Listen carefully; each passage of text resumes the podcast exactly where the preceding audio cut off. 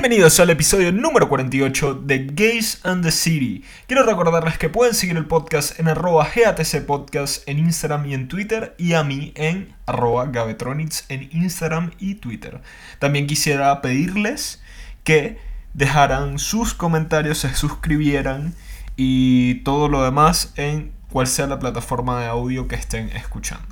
Vale, para el episodio de hoy les pregunté por redes sociales, por Instagram y en Twitter acerca de lo que pensaban de un perfil que conseguí yo personalmente en Tinder.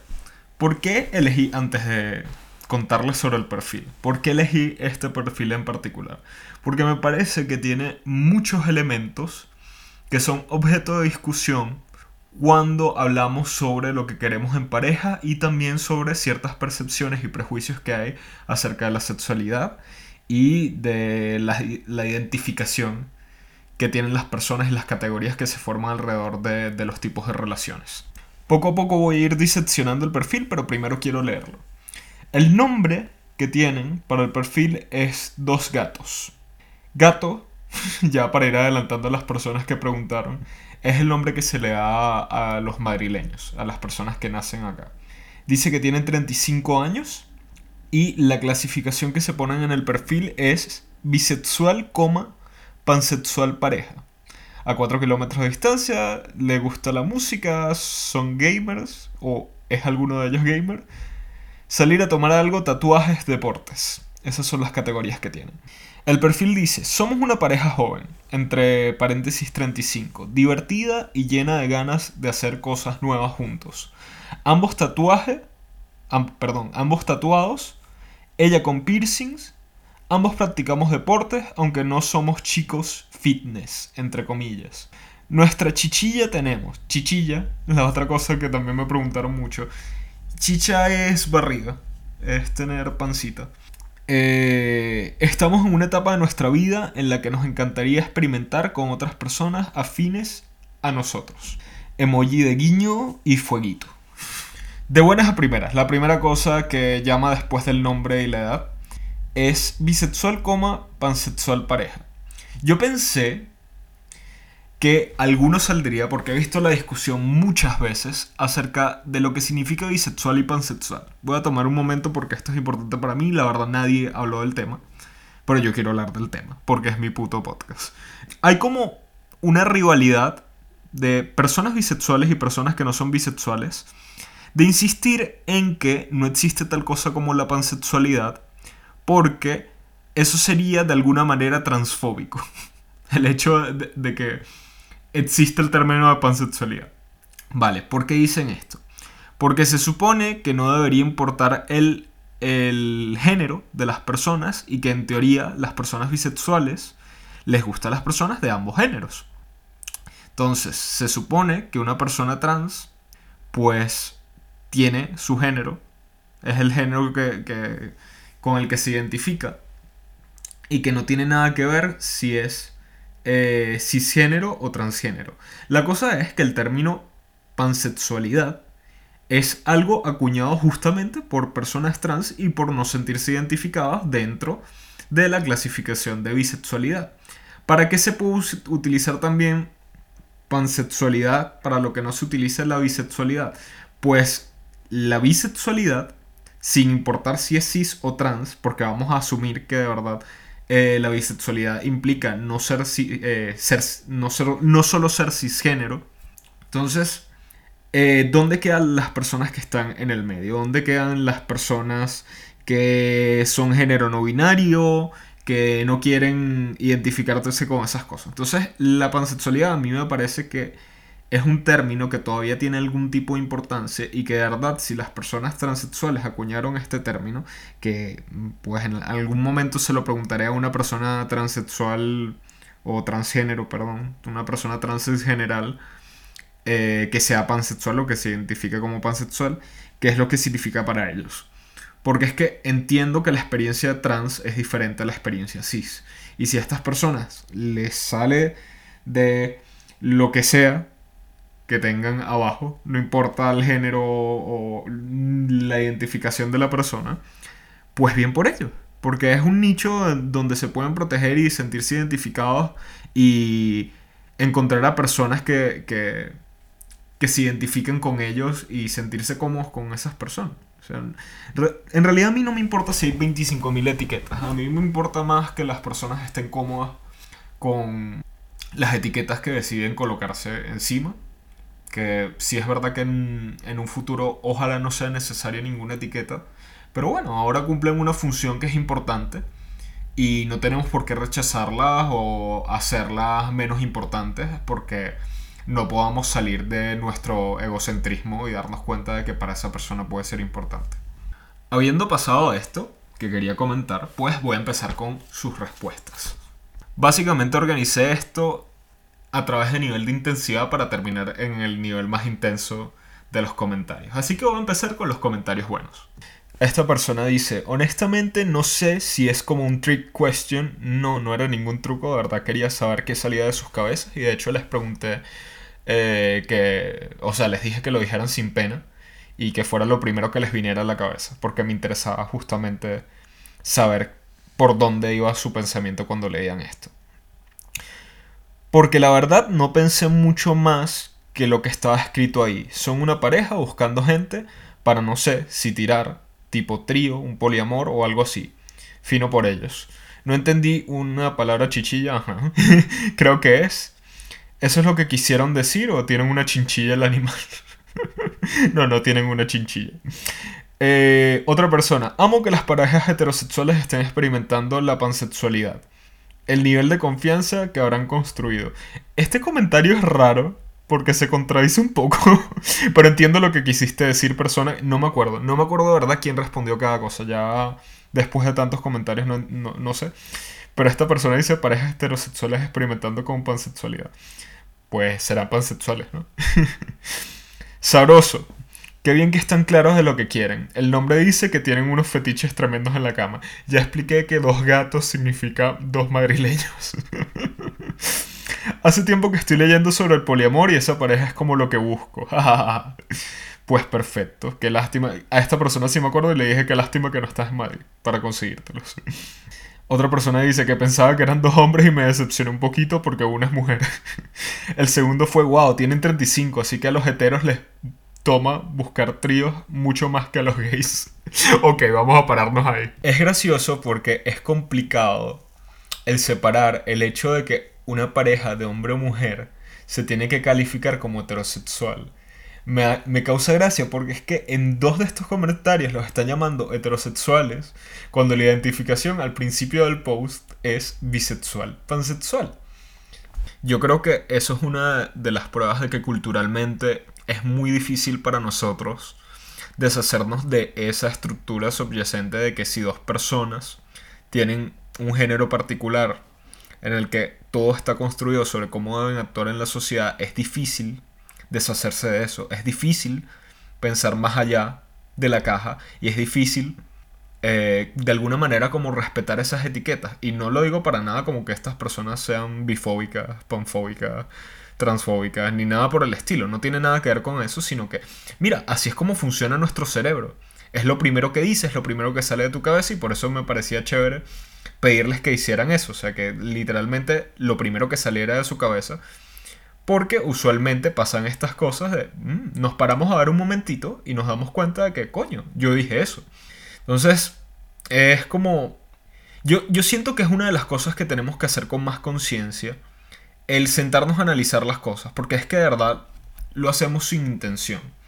El calificar a una persona de una manera en que mm, explícitamente nos están diciendo que no se expresen hacia nosotros. Por eh, me, me, me, trae a la cabeza todo esto de preguntarle a las personas trans con, o, en general, eh, a las personas cis que tampoco se identifican así, con qué pronombres se identifican. Entonces, yo creo que es eso, o sea, mm, tenemos que tener la disposición para detenernos un poco a pensar sobre esta cosa que puede hacernos ruido. Y no sé, explorar más en nosotros mismos cuáles pueden ser nuestros prejuicios.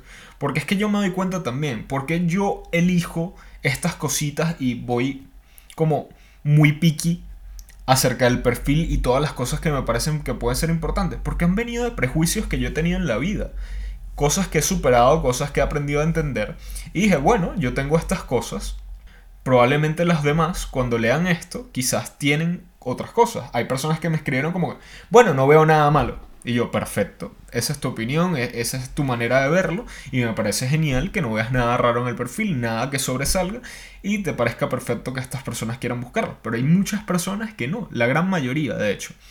Y miren, a mí me sorprendió porque yo pensé que iba a encontrar más comentarios negativos y realmente agradezco tener tan buenos seguidores y, seguir a tan buenas personas como para que vean esto totalmente normal y un espacio de explorar seguro para las parejas. Vale, siguiente comentario. Yo soy muy old school, vieja escuela, que todavía cree que, que, existe la monogamia, sabiendo que no.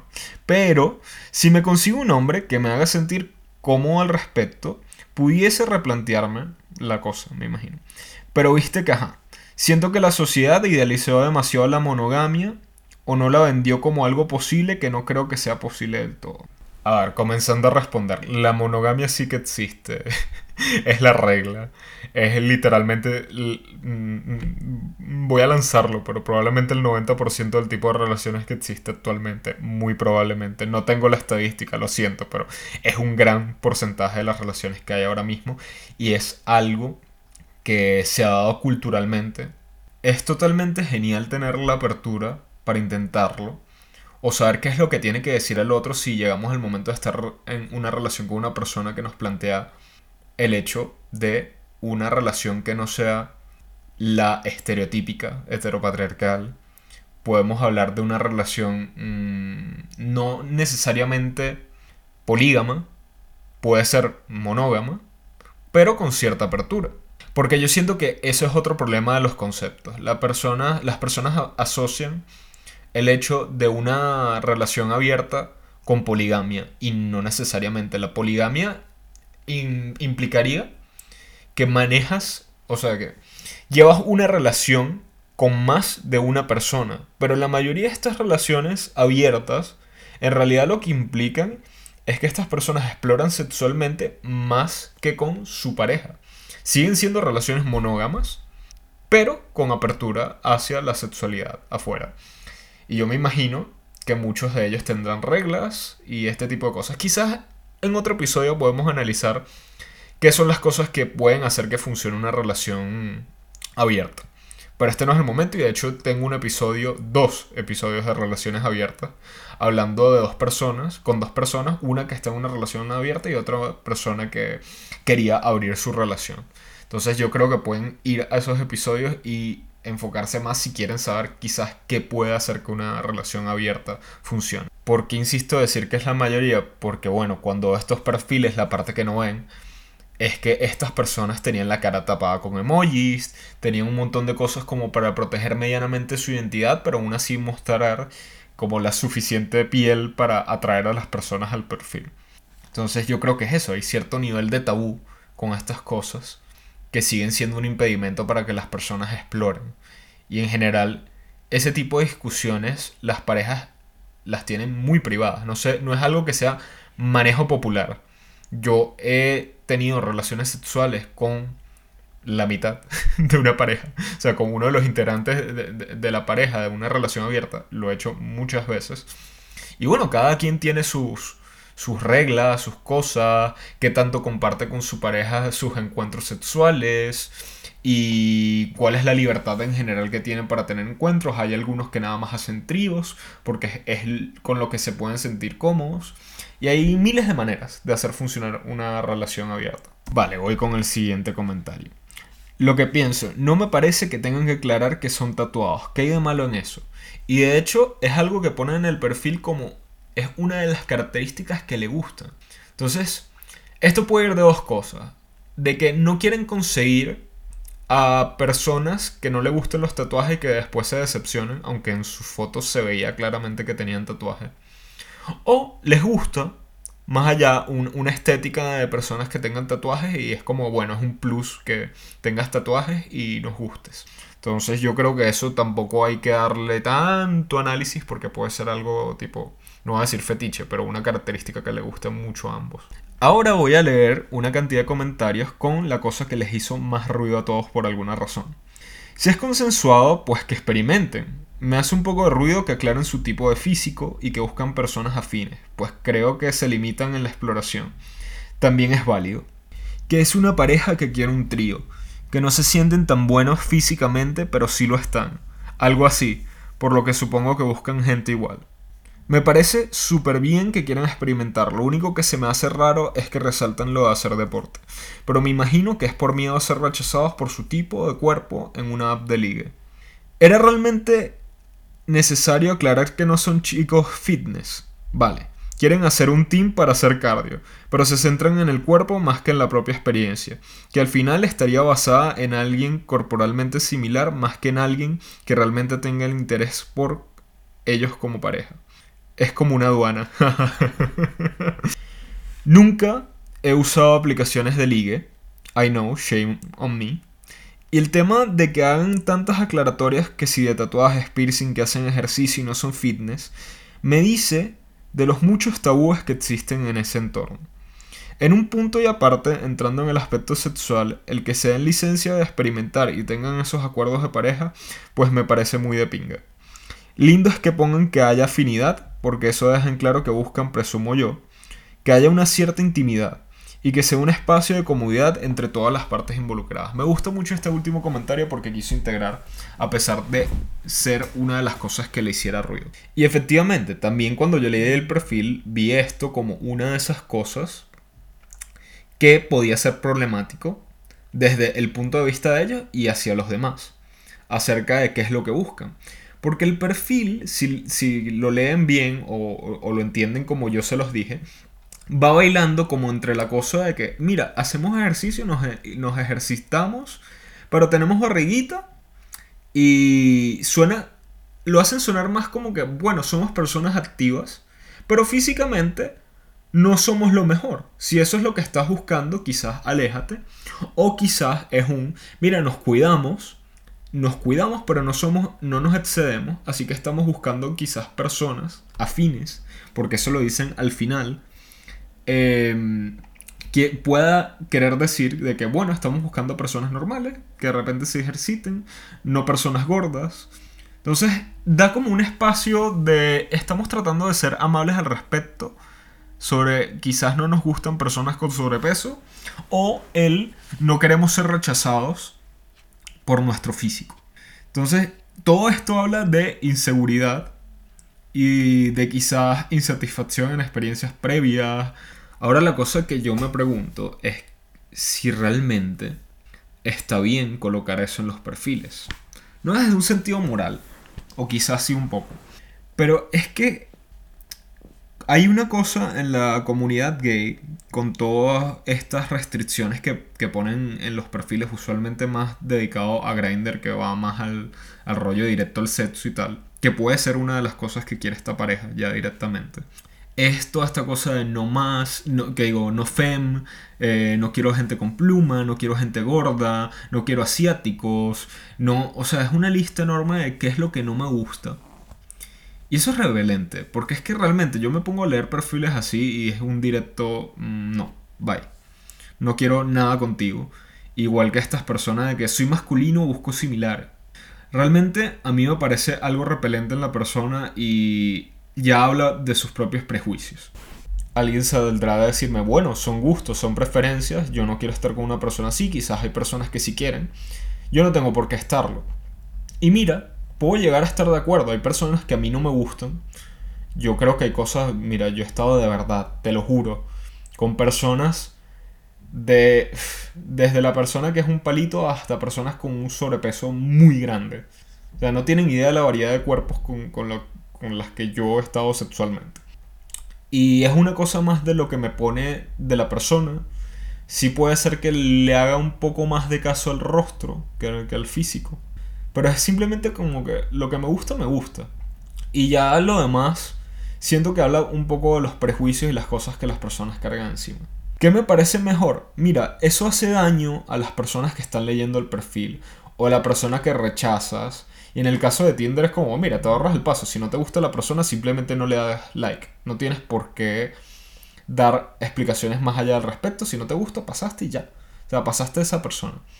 Pero la cosa es que va alimentando esa percepción o esa necesidad de ser una persona fitness, de ser una persona forma, de que tenemos que, me da mucha risa el término cuerpo hegemónico, pero es más o menos eso a lo que me refiero. Cuando lo pones en tu perfil, puede ser algo que esté dañando a la otra persona, porque es que se siente mal, se siente rechazado y es como que ya directamente, bueno, si me rechazaron y no me quisieron hablar es porque mi cuerpo no les iba. Esa va a ser la, la asunción general. Eso es lo que pasa cuando te bloquea una persona en Grindr después de mandarle una foto como ya sabes que tiene algo que ver con el físico, sea lo que sea. O mi pene no es lo suficientemente grande, o no soy lo suficientemente delgado y todas estas cosas. Como que, mira, realmente no hables al respecto. Eh, el, el ponerlo tan allá afuera, porque es que son cosas tuyas, no tiene mucho sentido. Entonces, ahorrenle un daño emocional, un daño psicológico a la otra persona que está ahí. Porque es que es verdad, o sea, duele mucho. O sea, los bloqueos y esas cuestiones en, las aplicaciones de ligue y todas estas cosas y esa como sinceridad estúpida. Porque déjame ser sincero, te lo voy a decir así. Las personas que quieren explicarte o decir sobre tu físico en todo esto y, las cosas, la cantidad de chats que vemos de Grinder en, en, Twitter todo el tiempo de que esta persona me está diciendo, bueno, sí, es que tú no te cuidas tu cuerpo. Tú no tienes decisión sobre mi cuerpo. Tú no tienes por qué estar diciendo nada al respecto. Si no te gusta, pasa de mí. Esas personas que directamente van y te escriben de casi que, ¿qué coño haces aquí?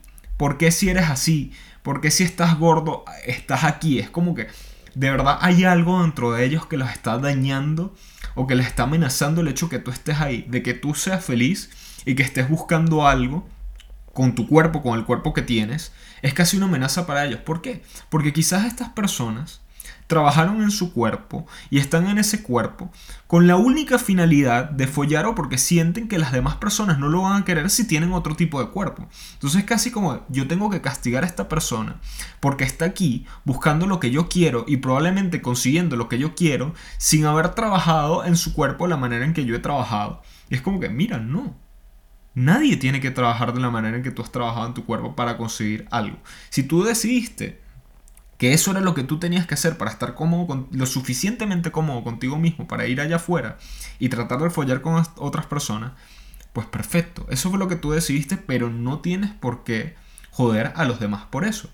Entonces, yo sinceramente, hay veces que veo una persona cacha, una persona yuca, una persona como le quieran llamar, musculoso en estas redes y es como difícil para mí el hecho de responder a esos perfiles, incluso cuando son ellos los que me contactan o lo que sea, porque es que siento que va a haber una cierta amenaza de, mira, yo no tengo ese cuerpo igual que tú. Y probablemente tú vas a reaccionar de esa manera, ¿por qué? Porque es que hay un grueso de esas personas, o así lo percibo yo en, en las redes sociales, que lo que están buscando es similares y en sus perfiles dice busco similar. Entonces, uno como que trata de resguardarse de ese daño emocional de enfrentar a estas personas y salir de mala manera, bloqueados o lo que sea, o expuestos o ser vulnerables con ellos y después pues que desaparezca. Pero es gracioso porque muchas veces cuando yo me pongo en esa posición de no quiero hablar con esta persona, no quiero arriesgarme a contactar con esta persona que tiene este físico, porque siento que voy a salir de esta manera. Yo también me estoy poniendo un prejuicio encima y estoy poniéndoles una etiqueta. Les estoy poniendo la etiqueta de musculocas, de personas desagradables que solo les importa su físico. Y no es así, porque yo justamente también he follado con personas así. ¿Qué les van? ahí están los, los hunters, los, los, cazadores de osos. O sea, son personas que muchas veces tienen ese físico y les encanta un oso, una persona con sobrepeso, mucho pelo y todas estas cosas, porque es que uno no sabe cuál es el tipo de cuerpo que le puede gustar a otra persona, uno no sabe cuáles son los fetiches, cuáles son las parafilias, cuál es, cuál es el objeto de deseo de las otras personas. Entonces yo creo que en general la solución es ser gentiles con todos, aprender a decir las cosas de mejor manera, no intrometerse para nada en lo que significa la vida de los demás, el tipo de físico que tienen, la cantidad de ejercicio que hacen. Eso no es su problema. Sinceramente, si algo no les gusta, pasen. Pasen de eso. O sea, no es su problema. De verdad. O sea, no hay nadie amenazándolos. en general, o sea, en general todas las cosas que hemos ido poco a poco en este perfil viendo. Si hay algo que no les molesta, Eh, las personas con relación abierta. Ah, bueno, muchas personas que conozco les han dicho en los perfiles cuando tienen un perfil personal en el que dice que tienen una relación, que son unos guarros, que son unos infieles y todo este tipo de cosas que es que no tiene nada que ver contigo, no es tu problema. Si no lo buscas, pues no lo encuentres, no le des más vuelta. Vale, el siguiente comentario dice, pues qué genial que apuesten por seguir experimentando cosas nuevas juntos, más allá de la. Wow, si 35 es una edad avanzada, me quiero matar ya mismo, me faltan 10 años, pero me quiero matar ya mismo. Y el tiempo que puedan llevar como pareja, en vez de optar por la infidelidad o terminar la relación. Vale, vamos con esto. Mm, de nuevo, no quiero ofender a nadie que haya comentado y no es mi idea y es totalmente anónimo y tal, pero voy a opinar al respecto. El hecho de abrir una relación no está asociado a que la relación esté fracasando o que las personas no están satisfechas con su vida sexual. Simplemente pueden querer estar explorando otra cosa.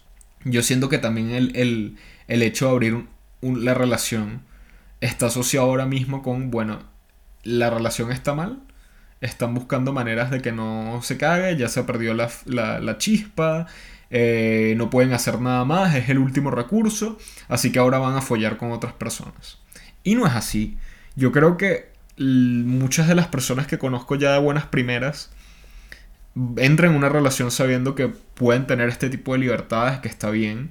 Simplemente un área de su vida en la que quieren seguir explorando y en la que quieren disfrutar de otras maneras que no son las tradicionales, las heteropatriarcales y eso por el estilo. Entonces esto de que mm, hagan lo que puedan para no llegar a la infidelidad es como no, no necesariamente. Lo que me gusta de esta respuesta es justamente el no acabar en una infidelidad.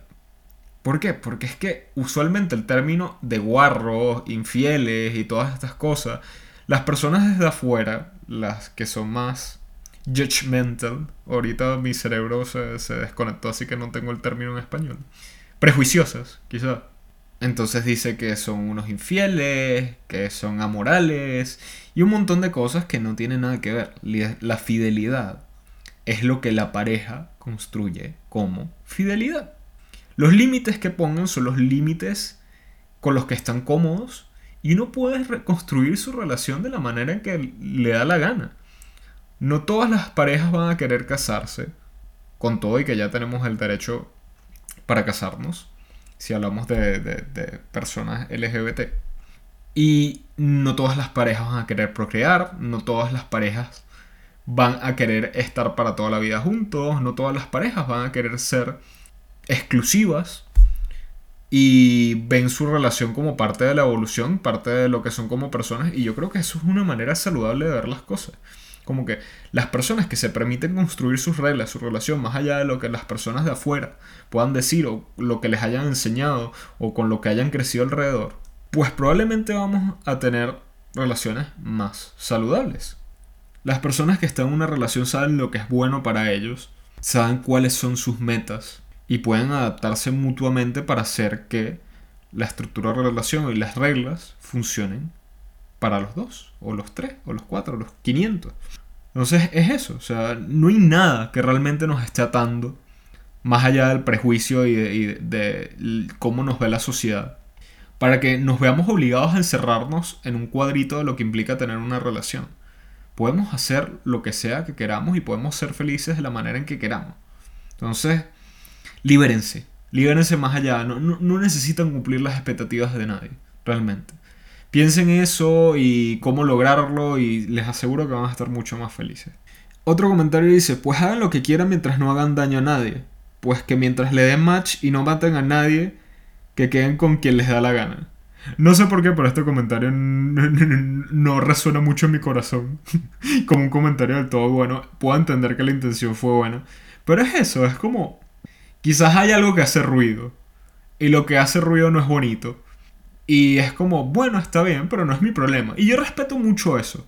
El hecho de que quizás hay algo detrás, algo que yo estoy viendo como que, bueno, qué pereza o qué ganas de joderse la vida, qué ganas de, de meterse en problemas con una tercera persona.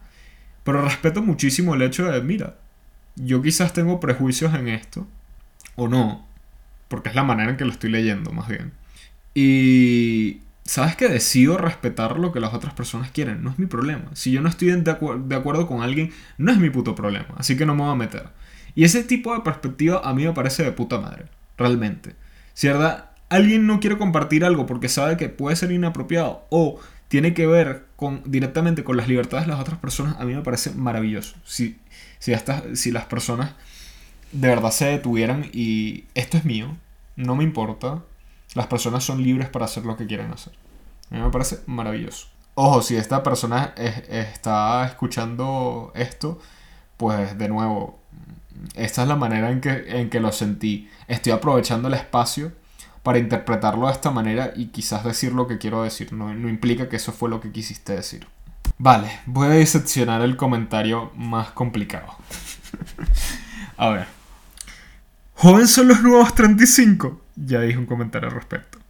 Yo es que no soy de parejas abiertas. Con este que era, empieza a hablar de experiencia con otra persona. Con este que era el, vamos a decir, obrero. Y como nacionalidad vamos a decir, el obrero paraguayo, José. ha sido un tóxico de la hostia y estuve en una especie de pareja abierta sin saberlo. Yo para tener pareja y que sea abierto prefiero seguir soltero. ¿Para qué comerme en la cabeza con alguien si soltero o con follamigos no tengo que dar explicaciones? Respiro porque esto va a ser complicado. Vale, edad. Nosotros podemos hacer lo que nos dé la gana hasta la edad que queramos. De verdad, eso no es una limitante. ¿Ok? Eh, todos somos maravillosos. a la que sea y, nunca tenemos por qué renunciar a explorar, sobre todo sexualmente. Hay una cosa que nos está haciendo mucho daño en general, tanto los heterosexuales como homosexuales, y es ver a las personas mayores como personas sin sexualidad, y eso es mentira. Hay que dejar de ver eso como algo asqueroso, lo que sea. Y ya pasando eso, coño, 35, chamo. 35 eh, sigue siendo muy joven, creo que para la mayoría de nosotros. Y de hecho es mi, como mi, mi edad target preferida para follar. para follar con. Yo tengo 25. Yo es que no soy de pareja abierta. Eso está perfectamente. No todos tenemos que, que tener la mentalidad de estar en una relación abierta. Y hace unos comentarios leí uno que decía, como mira, no sé, yo siento que ya la monogamia no es una opción.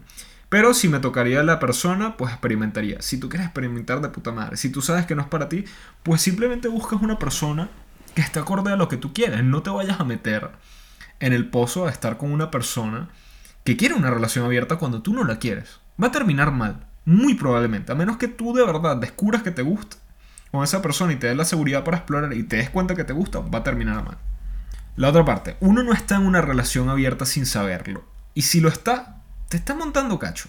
O sea, si tú no estableciste normas, si tú no estableciste reglas, si no hay un acuerdo explícito de que las personas hablaron, tú no estás en una relación. O ya directamente es como, no, no estás en una relación. Eh, si desean estar en una relación de pareja, ya sea monógama, polígama, abierta, lo que sea, tienen que hablar, tiene que existir comunicación. Si la persona no se lo está dando, salgan de ahí, porque es, algo que no va a funcionar, algo que les va a hacer daño. Y es que no funciona así. la comunicación es la base absoluta para mí de una relación. Si no hay una comunicación y honestidad, todo se va a la verga. Yo, para tener pareja y que sea abierta, prefiero seguir soltero. Válido totalmente, es lo que estoy hablando. Si no consigues una persona que quiera estar en una relación monógama, cerrada, pues espera a que esa persona llegue. No tienes por qué seguir así. Si de verdad quieres seguir explorando tu sexualidad y lo es como el hecho de explorar tu sexualidad, lo es como estando soltero, pues de puta madre, sé soltero y ya esto de que sí, bueno, ya paré de experimentar con mi sexualidad porque conseguí la persona y quiero quedarme con esa persona y no explorar más el resto de mi vida, pues de puta madre, si es que lo quieres llevar y perfecto. Me parece algo ideal que veas que no puedes estar con una persona que quiere estar en una relación abierta y que si es para explorar, pues sigues estando solo. Me parece maravilloso que estés claro con esto. ¿Para qué comerme la cabeza con alguien si soltero o con follamigos no tengo que dar explicaciones? Eso es otra cosa. O sea, aparte de estar en una pareja muchas veces implica esto que mal llamamos dar explicaciones. O sea, no es como que tú le debas a una persona la necesidad de hacer algo o tienes una obligación con la persona. No. O sea, tú no estás obligado a hacer nada estando en una pareja. lo ideal es que tú quieras hacer las cosas, lo ideal es que lo comuniques. Porque si tú haces algo que sientes que está mal y no sientes que tienes la libertad de comunicarlo con tu pareja, significa que hay algo que no está bien. No es una cosa de dar explicaciones, es una cosa de sentirse lo suficientemente cómodo para hablar todo con tu pareja y que no sea un problema. Si ya sientes que hay cosas que tienes que ocultar, si sientes que ah, ah, tienes que responder como si fuera tu papá o lo que sea, hay un problema. Eso es un poco decidir si realmente lo que tú quieres es una relación cerrada en la que la otra persona sea fiel y sea básicamente un esclavo de la relación, en la que no tiene libertades para explorar otra cosa, y estoy dándole un tinte un poco fatalista, sé que no es así y hay que relaciones cerradas maravillosas, las que las personas sean felices, pero es como que si es porque quieres que la persona esté pegada a ti y eso no va a funcionar, porque es que todos somos libres de hacer lo que queramos incluso dentro de una pareja. Tenemos que tener la libertad. Si no se sienten libres dentro de una relación, hay algo mal. Puedo asegurar que detrás de una relación abierta, monógama o polígama, exitosa, hay mucha comunicación, hay muchas cosas habladas y dejadas en claro, probablemente hay muchas reglas a lo largo del camino de, bueno, esto es con lo que me siento cómodo. Y hay un montón de acuerdos y un montón de negociaciones de qué es lo que es importante para la otra persona y qué es lo que es importante para ti. Entonces, mm, voy a dejarlos en esta nota. Ha sido un episodio bastante cargado, con mucha información, pero estoy muy satisfecho de haber podido diseccionar con ustedes esto y que me hayan ayudado en esta pequeña investigación de percepción de quizás relaciones abiertas, quizás parejas bisexuales, quizás explorar, quizás el físico o de los perfiles de apps de liga. No sé exactamente cuál es el enfoque, pero me han ayudado a diseccionar muchas cosas que me parecen importantes. Les adelanto que la próxima semana tenemos primer episodio especial de Drag Race. Comenzando con un episodio especial de la final de Drag Race de Reino Unido, donde celebraremos la coronación de Bimini Von Me estoy adelantando los resultados, pero sé que va a ser así. Y nada, espero que les haya gustado el episodio. Nada más me queda decirles Quédense ustedes mismos, respeten a los demás y háganse la paja. Adiós.